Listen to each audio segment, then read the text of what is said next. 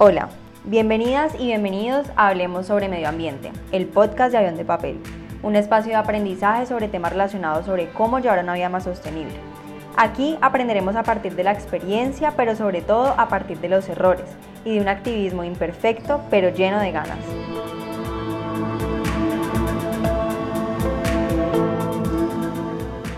Hola, bienvenidas y bienvenidos a un nuevo episodio de este podcast Hablemos sobre Medio Ambiente, el podcast de Avión de Papel. Hoy voy a hablar de un tema que me parece un poquito irónico, que sinceramente no me gusta mucho, que me parece casi que una de las peores soluciones, pero creo que es importante hablarlo porque, por ejemplo, en mi caso, yo recuerdo haber sido esa persona que no dejaba de consumir sin parar, que no se cuestionaba acerca de sus hábitos y sobre todo pues que no se preocupaba por el medio ambiente en lo absoluto.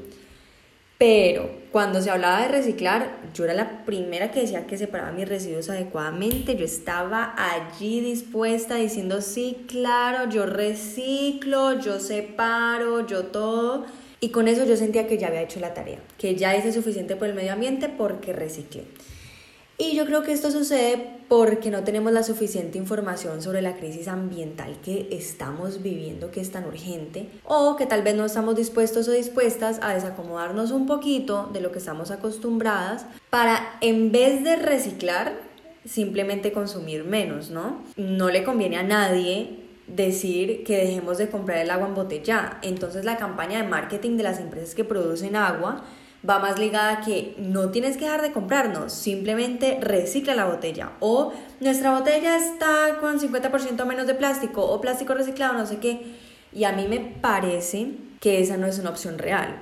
Eso por mucho tiempo funcionó, pero yo pienso que hoy el reciclaje deja muchísimo que desear. Porque, por ejemplo, en mi caso, yo sí sabía que no todo se reciclaba, ¿cierto? Que uno decía, bueno, pues hago un poquito, pues lo otro es basura, no hay problema. Pero pensaba que era más bien porque no sabíamos cómo hacerlo adecuadamente o que botábamos envases sucios, que no podían volver a utilizarse.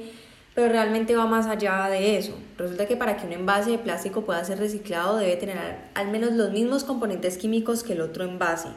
O sea, si este envase es más delgadito y más oscurito y más corrugado que el otro, quiere decir que tiene diferentes propiedades y diferentes aditivos que no se pueden reciclar juntos el uno con el otro. De hecho, solo el 9% del plástico puede reciclarse. Es decir, nos han dicho toda la vida que tranquilas, que tranquilos, que el plástico lo podemos usar porque es 100% reciclable y sí es 100% reciclable, pero no quiere decir que se recicle adecuadamente o que finalmente se recicle en general.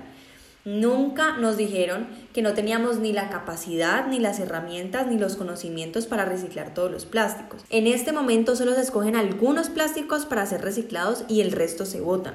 Además de todo esto, materiales en envases de dimensiones inferiores a 80 o 100 milímetros más o menos, como empaques de yogures, pitillos, tampones, etc., en muchos países se consideran como materia orgánica y entonces quedan rechazados para el reciclado y acaban en el vertedero o incinerándose, pues que en última uno no sabe qué es peor.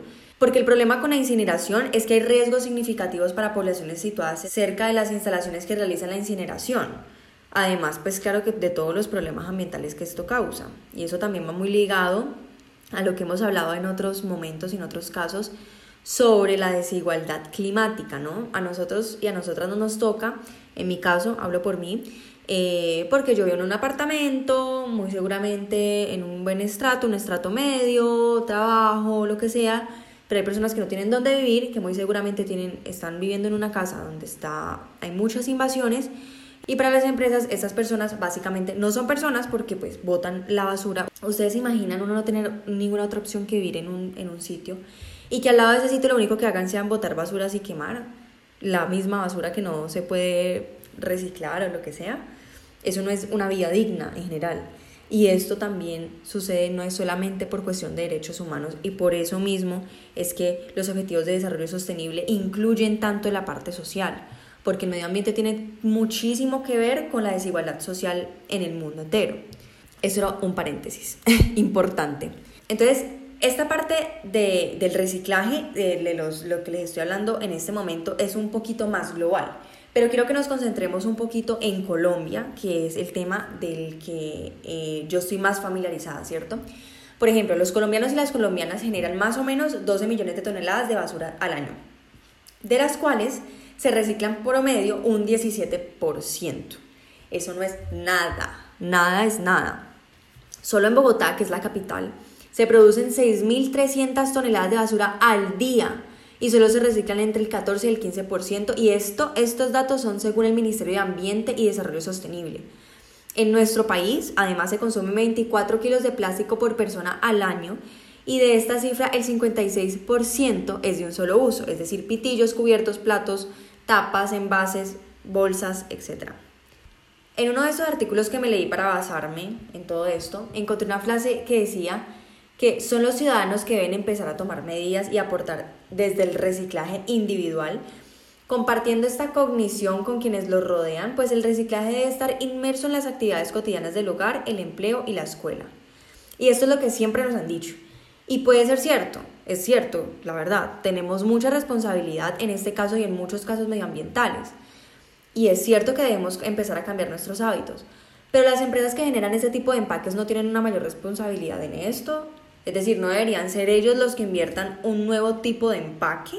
No deberían ser ellos los que deben tener un reciclaje adecuado para sus propios productos o al menos darnos una solución de, mira, este es mi empaque, lo puedes devolver aquí, esos son los centros de acopio, podemos hacer esto, se recicla de esta manera, no sé. Los individuos y las ciudades tienen el poder para exigir a estas marcas que comercialicen alimentos, bebidas y productos de cuidado personal sin envases o con contenidos en envases reutilizables, que me parece a mí muchísimo mejor que los empaques reciclables, ¿no? La responsabilidad realmente de este problema de contaminación plástica no está en los contaminadores individuales, sino en campañas contaminantes que deben adoptar soluciones sostenibles y sistemas para detener esta crisis, ¿no? Lo bueno de todo esto, sí, aunque no lo crean, hay puntos buenos en todo esto. Lo bueno es que el consumo de agua promedio que se utiliza para la producción de una tonelada de papel es de 85 metros cúbicos. Esta cifra es un 79% menor para la producción de papel reciclado, lo que quiere decir que se gasta aproximadamente 18 metros cúbicos de agua por tonelada de papel. Eso significa que por las 658.238 toneladas de cartón y papel que se recuperaron, por ejemplo, en el 2010 en Colombia, se logró un ahorro anual equivalente a 44 millones de metros cúbicos de agua. Es decir, en términos de consumo y energía y de agua, en promedio, pues mejora muchísimo. Porque, por ejemplo, en términos de energía, en promedio se utilizan más o menos 8.300 kilovatios para la producción de una tonelada de papel. Entonces, hagamos lo mismo. Para las 658.238 toneladas de cartón y papel que se recuperaron en el 2010, el país logró un ahorro anual equivalente a 3 mil millones de kilovatios. Y en el año 2011, en la fabricación del papel, se utilizó un 48% de material reciclado respecto al total de producido de manera similar en el año 2014, por ejemplo. Y por ejemplo, también la industria del vidrio utilizó un 64% de material reciclado respecto a la producción. Entonces, sabiendo todo esto en estas fechas, porque hablamos de 2010, esto pues ya fue hace varios años, pues no deberíamos hasta este punto tener ya un sistema de reutilización y de recursos un poquito más óptimo, o sea, si ya sabemos desde ese momento, la crisis climática la sabemos hace muchísimo tiempo. Y desde hace ciertos años estamos haciendo algo al respecto. Lo que pasa es que estos cambios son muy mínimos. Y sobre todo porque las industrias o les cuesta mucho más o es mucho más demorado o es mucho más trabajo que en últimas termina siendo mucho más dinero. Entonces no les conviene, les conviene hacerlo de la misma manera de que siempre lo hacen y la solución es que le echan la culpa o le dan toda la responsabilidad al consumidor o la consumidora diciéndole pues que recicle bien esa botellita de agua, que no la deje de comprar, pero que la recicle de manera adecuada porque es culpa de él o de ella esta cantidad de basura que vemos en los mares. Sin embargo, no es completamente responsabilidad del consumidor y la consumidora. Y si así lo fuera, entonces la solución real debería ser dejar de consumir esa botella plástica Así de sencillo. Y terminan perdiendo las empresas, ¿no? Pero entonces hablemos un poquito de las soluciones reales a todo este problema que les estoy planteando ahorita. Primero, como les estaba diciendo, tenemos que reducir todo lo que se pueda. Reutilizar todo lo que podamos. Y si no queda ninguna otra opción, pues reciclar, pero reciclar conscientemente. Es importante tener en cuenta que la mejor opción que tenemos en el momento es reducir.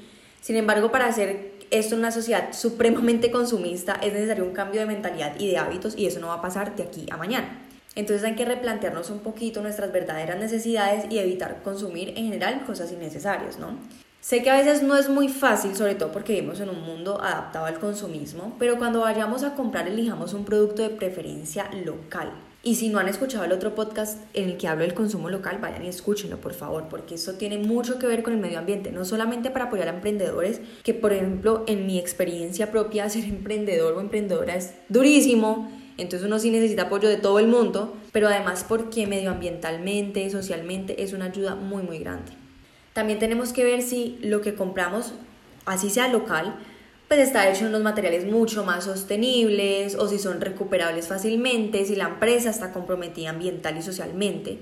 Porque no sirve de nada que saque una camiseta súper ecológica si está contaminando en otros aspectos, ¿no? Y en cualquier caso, rechazar los productos de un solo uso o que se importen desde lejanos países donde ni las condiciones laborales ni los estándares ambientales están garantizados y eso ya lo sabemos. Por ejemplo, las empresas también pienso yo que deben comprometerse a mejorar el reciclaje, pero también deben reducir drásticamente y eliminar la forma rápida del uso de envases de plástico de un solo uso. Eso significa también que debemos cambiar la manera de empacar los productos que normalmente vemos en los supermercados o crear servicios de refill en donde solo utilicemos y reutilicemos un envase.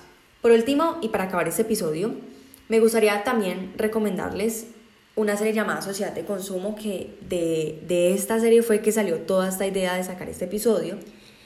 Son varios capítulos y uno de ellos habla específicamente del reciclaje y ayuda a ampliar muchísimo toda esta información. Y es demasiado revelador e impactante porque ahí se explican lo que es realmente la industria del reciclaje, que a mi parecer, pues sencillamente no sirve para mucho.